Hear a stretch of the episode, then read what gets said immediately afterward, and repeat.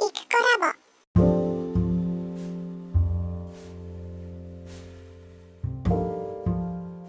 こんにちは、イクコラボです、えー、昨日に引き続き近況報告ということでね、お話ししていきたいと思います。まあ、この2月後半はですね、いくつか、うんと、ダンス系のイベントがありまして、まあ、イベントっていうか、一番自分的にびっくりしたのは、あの、動画、ダンス動画に出演したみたいなことですね。まあ、そんなすごいことじゃなくって、ただ通っている、あの、クラスのみんなで踊ろうみたいな話になって、で、サクッと踊ってサクッと撮ってサクッと先生が編集してくれたっていう、そういうものなんですけど、そのことは前にお話ししましたけど、その次の週の日曜日にですね、あの、公園で、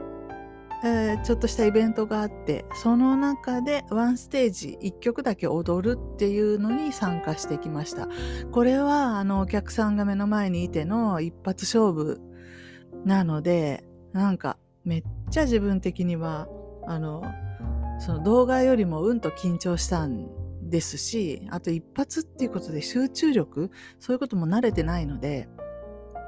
えー、あと練習不足というのもあって、あの、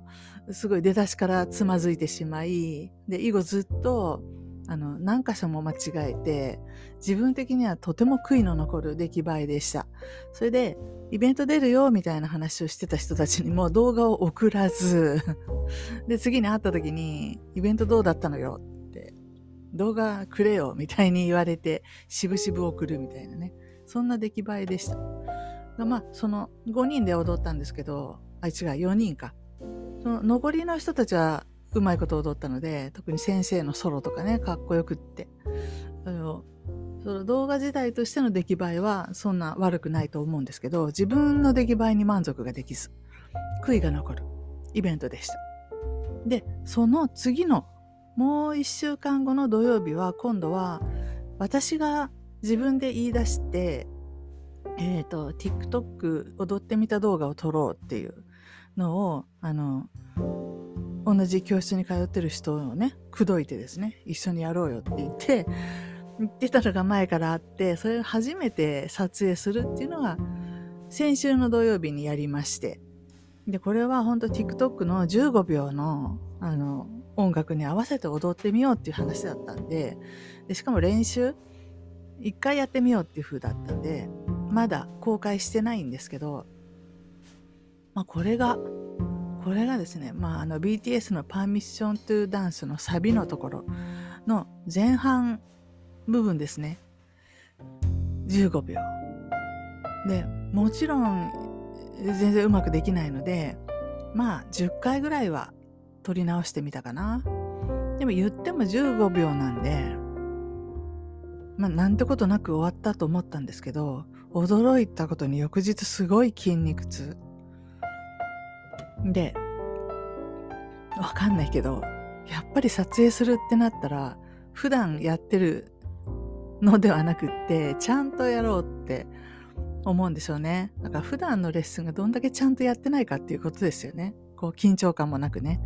適当にできる、できる範囲でいいや、みたいにやってるってことなんですけど、まあとにかく、まあ、そのびっくりするぐらい筋肉痛になったっていうことでした。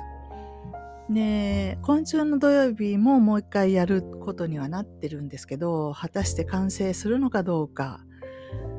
えー、です。やっぱり1時間ぐらいがっつり時間とって練習してから、せーので、えー、撮影しないと無理なのかもしれない。私たちレッスンの前に15分ぐらいでちゃちゃっとやろうって言ってるんで、なかなかできないなって、思ったより大変なんだなっていうのを感じたっていうことで、もうここ3週間にわたってなんかそうしたイベントごとを常にやらないようなこと。常っていうのはもうただ通ってるだけなんでレッスンに。で先生がするのをまあ見て、あの真似してやって、できてもできなくても時間が来たら終わりっていう風なのに比べると、やっぱり動画をアップしようとかっていうそういうゴールがあると、なかなか大変だなって思いました。まあこういうのもやってみないとわからない。なんかやる前って割とすぐできるんじゃないかなって思うし、もう上手じゃなくても別にいいじゃんって思ったりもするんですけど、それでもやっぱり二人で踊るってなると二人の振りが揃ってないっていうことがいかに、いかになんか格好悪いかっていう。一人だったらいいんです、逆にね。でも、ユニゾンで揃うから面白いっていう振りでもあったりするので、えー、やっぱりここは今ここで頑張ってややらないともう何て言うのかなやらなきゃいけないことじゃないので逆に誰からも要請されてないし、うん、ただ自分たちの自己満足っていうところでやってるのでこここういうことで諦めると本当に自分に自信がなくなっちゃうなと思って、うん、絶対やると思ってますしこれも本当はあの BTS とかの次にこういうのが踊りたいっていうのは YouTube で見つけていて、で本当の踊れるようになりたいなってガチで思ったりしてます。でまあそんなイベントとかで出てくとね、あの、まあ、自分は何者なんだ的な。で、下手くそですみたいな、素人です、習い始めて初心者ですみたいな気持ちでいると本当にそのような動きになってしまうので、まあ公園でやったね、ヒップホップのイベントに出た時に、その人たちと、俺らダンサーだからさって。そういう気持ち、気の持ちようで、ステージに上がるのと、え、できません、へったくそですとか言いながらステージに上がるのとでは、全く違うことだし、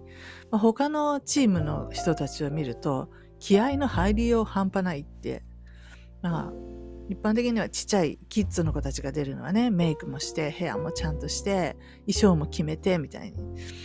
まあ、そこまで来るともう表情から違うみたいなね。そういう子たちもいて、まあ、自分たちがそこまでするつもりはないですけれども。でもやっぱりそのマインドの部分っていうのは自分はこれをなんでするんだみたいな。自分はそれを、うん、なんていうのかな、あの、する資格があるっていうかね。あの、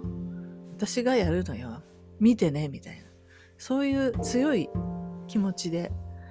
やっていかないと、あの、と、そんなおどおどした姿を人に見せたって何の意味もない。自分自身にも意味がないし、まあ、見てるお客さんにも意味がないなと思って。ね、やるからには堂々とやらないといけないなって思いました。でこれっていうのはでも、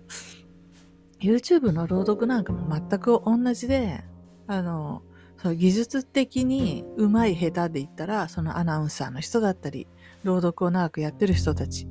には、あの、はるか及ばないし、追いつく可能性もないし、そんな気もないんですけど、だからといって自分は下手だからみたいな、ね、引け目を感じながらやるっていうのは絶対的に間違いだなと思って、あの、読むのが下手な私っていうのがいたとしても、私がやるからには私のやる意味があるんだろうと思って、あの、そこだけは自信をちゃんと持って、あの、確信を持ってやんないと、あの、せっかく聞いてくれた人にも失礼に当たるなと、いうふうに思ったりしましたね。で、まあダンスにしても、こう、朗読にしても、結局今までにいや一度もやったことがないような、何らかの自己表現ですよね。本当に。それっていうのは、本当だったらネットショップをやるとか言ったら、その自分の商品、自分のショップが自己表現であるはずなんですけど、私の場合は本当になんか借り物をただしょうがないから売ってるみたいな、そういうスタンスから全然、それ以上には深まらなかったので、ただ嫌でしょうがない。ただ作業が辛いっていう、そういうのを経て、ようやく今ここに来ていて、で、まあダンスが下手かろうが、朗読の読み方が下手かろうが、登録者数が伸びなかろうが、そんなことは、それが何っていうようなことなんだなって、まあダンスとかを経てそういうふうに思いましたね。うん。だから、あの、お話ししたかもしれないけど、YouTube の朗読チャンネルに関してはバッサリと切り捨てた人、こんなものはうまくいかないってやる価値もないみたいなことを私に面と向かって、まあメッメッセンジャーですけど、言った人がいて、まあびっくりして開いた口が塞がらなかったんですけど、あなたにそんなこと言う権利があるのっていう話で、別に私はお金をその人からもらってないし、こっちから払ってお願いしてもないし、あの、チャンネル登録のお願いをしただけなので、しなきゃいいだけで。その人は時間をかけてね、私にね、そんなこと言ってくる。なぜ言ってくるんだろうっていうような話で。まあ、昨日お話しした YouTube のアンチコメントと一緒で、わざわざ関わるから、あの、時間の無駄だし、興味がないなら、そっと消せと。ブロックしろと。ね。私のそういうこと、こんなバカなやついたなと思って、うざいと思ったらブロックしていただけばいいじゃないですか。わざわざ長文の、そういうアンチメッセージを送ってくるっていうのも、本当に、あの、よっぽどなんですよ。もう本当によっぽど困ってるんですよ、その人自身がね。だから私を全否定して、あんたこんなことやってちゃいけない。私のところに来ればうまくいくみたいな。行くわけねえし、バカ。で、あ、あの、ごめんなさいね。個人的なその恨みつらみの方にちょっと触れてしまいましたけれど、とにかく人が、人から見てどんなに、あの、虫けらに見えようが、そんなことは関係ないんですよ。私はもう60を超えてまで62歳になろうという年に初めてやり、やることが、なんていうの、チャレンジができた、自分が今持ってるものを前面に出すっていう、ただそれだけですよ。ね、で自分の今できるダンスを最大限あのパフォーマンスするとか今読める話をできる限り一生懸命読むとかただそれだけでそのことを価値がないってバッサリできる人っていうのは多分自分自身がそういう喜びを知らない人だなときっと思いますしであの、お金になることしか価値がないっていうふうに思ってる人だったりもするかなと思います。でまあ、この年になって言いますけれど、もちろん30代、40代の頃はお金が大事。子供も育ててたし。だからお金にならないようなことは、まず除外です。選択肢の中からどんどん除外してましたよ。だからダンスも除外してたし、こういうことも除外してたんです。で、お金になることの中で何が一番できるだろうみたいにして過ごした20年っていうのがあってその結果何が手元に残りましたかって言った時に何にもなかったんですよね。でやりたくないようなことばっかりが日常のスケジュールの中に詰まっててそう。この間別の用事で一昨年かな？3年前かな？のあの日にちを調べなきゃいけないのがあってずっと古いあの個人の予定は Yahoo のカレンダーを使ってるんですけど、アプリをね。ずっと2018年とか19年とかまで遡って見てたら、まあ、実にくだらない、面白くもなんともないようなセミナー、興味もないようなマーケティングのセミナーだったり、あとなんか相談に行くやつとか、ほ当にくだらないことでスケジュールを埋めていて、ね、なぜくだらないっていうかっていうと、一つも実を結んでないし、その、行った時の感覚を今はもう思い出せるじゃないですか。クソ、めちゃくそ退屈で、面白くもなんともなくて、だけどこれに行ったらなんかお金が儲かるようなビジネスがに役立つんじゃないかっていう、まあ、言ってみれば打算だけで言ってたことでした。で、当時はそれが普通だと思ったし、みんなやってる私もやらなきゃいけない、努力するのは当たり前、うまくいきたいと思うんだったら、そのことについて勉強して当たり前と思って、それで足を運んでいたんだなと。で、人に会うも同じで、この人に会ってこういう話をしてこういうふうにしておいて営業していくみたいなシナリオが自分の中にあって、それで粛々とそれをやっていたんですけど、それをやっていた時のその人に会いに行く時のもう憂鬱さっていうのをふわっと思い出してですね、それでも結果が欲しい成果を出したいと思うなら、嫌、嫌かどうかなんて関係ない。あの、すべきことはしなきゃ成果なんか出ないに決まってるって思い込んで、たくさんの人にも会っていた。っていうのをカレンダーを見て見つけて、嘘って。へえ、何してたんだろうって思いました。まあそういうの全部無駄だったって思うのも、もちろん、その人たちが今周りにいないからですよね。営業しに行っていた人たちがね。うまくいかなかったからですよ。成果を、実を結ばなかった？私の努力が。だから、良くない思い出として定着しているし、無駄だったっていう感想になるんで、それにしてもこんな多大なる時間と労力を、まあ、よくこんな無駄なことに費やしたよねって。今は、たかだか3、4年前なんですけど、そういうふうに見える。っていうぐらい、あの、物事の本当の価値っていうのに気づいてなかったと思うし、物事の本当の価値はそれがいくらになるかだっていうふうに思って、えー、60になるまで過ごしていて、ただ、えっ、ー、と、YouTube のチャンネル登録者数も、それからダンスが上手に踊れるっていうことも、悪いけどお金では買えないんですね。本当に。やっぱり才能とか努力とか工夫とか、それにかける時間とか、あの情熱とか、一生懸命さとか、あとワクワク感とか、そのいやいややっている限りは、絶対一定以上はいかない。やっぱりブレイクスルーのためには、何らかの魅力が、何らかのこう一生懸命さがそのまま人に伝わるってことあるじゃないですか。そういった何かのパッションがないと、YouTube だって、なんだって、絶対、あの、人の心を打つようなものっていうのはできてこないなっていうことを、そのお金基準でものを見ていると、そのことがわからないです。で、うまくいった人を見て、その人たちがうまくいった理由は、そういったパッションみたいなもの。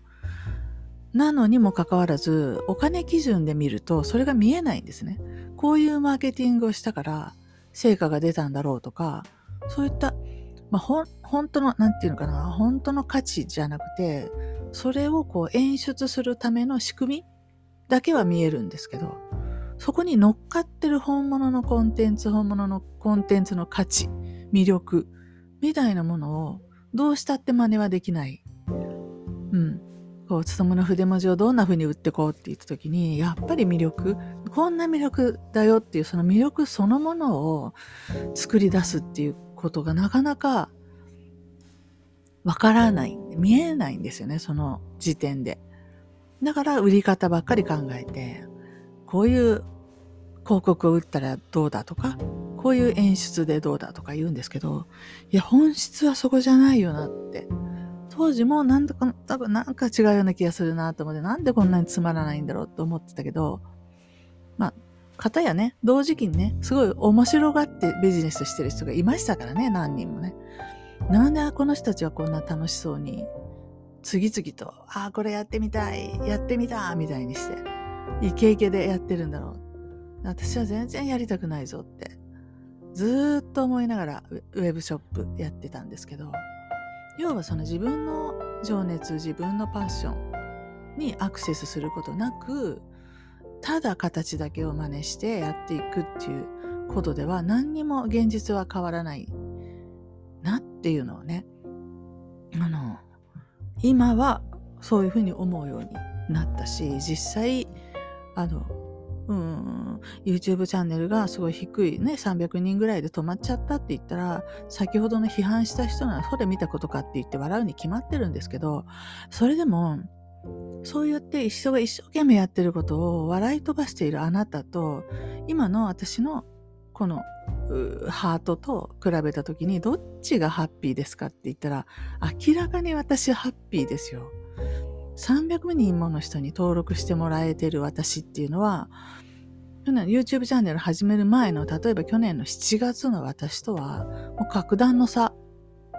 300行く前から10人とかの時から私幸せでしたもん。うわ、すっごい嬉しいとか思って。まあ、なんなら最初の一人がすごい嬉しかったんですけど、当時の 1, 人1っていうのは今の1とやっぱり重みが違うくって、私が自分で頼んでね、4人ぐらいは登録してもらったんです、最初に。でもその5人目っていうのはもうどっかの知らない人が勝手に登録してくれて、その5人目の5っていうのを見たときに、つまり1増えたんですけどね。まあ、その時の、こう、感動っていうか、うわ、嬉しいと思った。それを今に換算すると、1日で100増えたぐらいの感じですよ。あ、100人来た、嬉しい。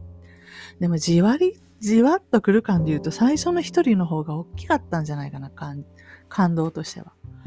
っていうようなことなんですけど、これもお金基準で物を見ていると、今言ったようなことは何の価値も持たないようにしか聞こえないわけですよね。でさあ、どっちこれ幸せっていう観点で見たときに、あとは人生の満足度とかいう観点で見たときに、どうですかっていう話。うん。だから、あの、自分も昔そういう人だったからわかるんですけど、あの、損してるなって思うし。で、絶対的なそういう成功とかいうことも、こういった感動しながら進んでいくってことの先に出てきたものが本当の成功だと思うし、経済的にもね、あの、帰ってくるみたいな。もちろんそうなったらもっといいに決まってますけど、それでもね、あの、要はそういう人が何か言うっていうことは全然その人自身のその今いる位置、え物の見方、社会の見え方をただ言ってるだけに過ぎないので、そこに真実なんか全然ないっていうことが言いたいだけです。で、真実はどこにあるのかって言ったら常に自分が感じてること。本当に感じてること、本音みたいなところ、それのみが真実であって、でそれを信じてあげて、大事にしてあげてっていうのかな。まあ、そんなことって言って自分で排除せずに、いやでも本当は私はこう思ってるんだから、これを大事にするような生き方をするにはどうしたらいいかな、みたいに、そっちの真実の方を自分の正面にこう持ってきて、それは些細なことですよ。ちっちゃいことですよ。人から見たら何の価値もないようなことなんだけど、まあ、例えて言えば私が TikTok で15秒のダンス動画を上げたいって思ってるとか、そんなことですよ。そんなんどうだっていいでしょ？人から見たらね。でも私にとってはそれがなんか知らないけど、やってみたいワクワクするんですよ。じゃあそれがやれるようにするためにって言って、この人生設計をしていくみたいな。じゃあその15秒の TikTok 上げたからお前プロになるつもりかとか、そんな話は全然してないわけですよ。でも、きっと、1本目をアップしたら、その次に、あ、じゃあ2本目これやってこうっていうのがきっと見えてくるし、そうやって一歩ずつしか進んでいかないっていう、いきなりなんかすっごい、すっごいダンス動画を上げようって言ったって、物事って下手からしか上手になっていかなくて、最初下手でずっと下手っていうことはあるかもしれないけど、最初上手で、で、だんだん下手になっていきますっていうことってないわけじゃないですか。そういうね、スキルを学ぶとかそういうことに関しては、絶対に一番ド下手っていうところからしか始まらないんだから、始めたら次が見えてきて、次が見えたらその3番目が見えてきてっていうふうに、で、今の時点で、じゃあ5番目はどうなってますかって言っても見えないわけです。そういうできないし、今そういうスキルがない。でもそこに行きたいんだ。新しいことチャレンジしたいし、自分がどんどんこう、なんかステップアップするみたいなところを、そういう人生を歩みたいっていうのはもう基本的に思ってるので、もうここまで来たら、人がどうこう言うとか、誰それに何か言われたとか、そんな些細なことでもって、自分の大事なそういったものを犠牲にしちゃいけないなって思います。はい。まあ、当初こんな話をする予定ではなかったんですけど、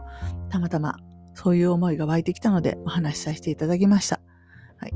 えー、お聞きいただいてありがとうございます。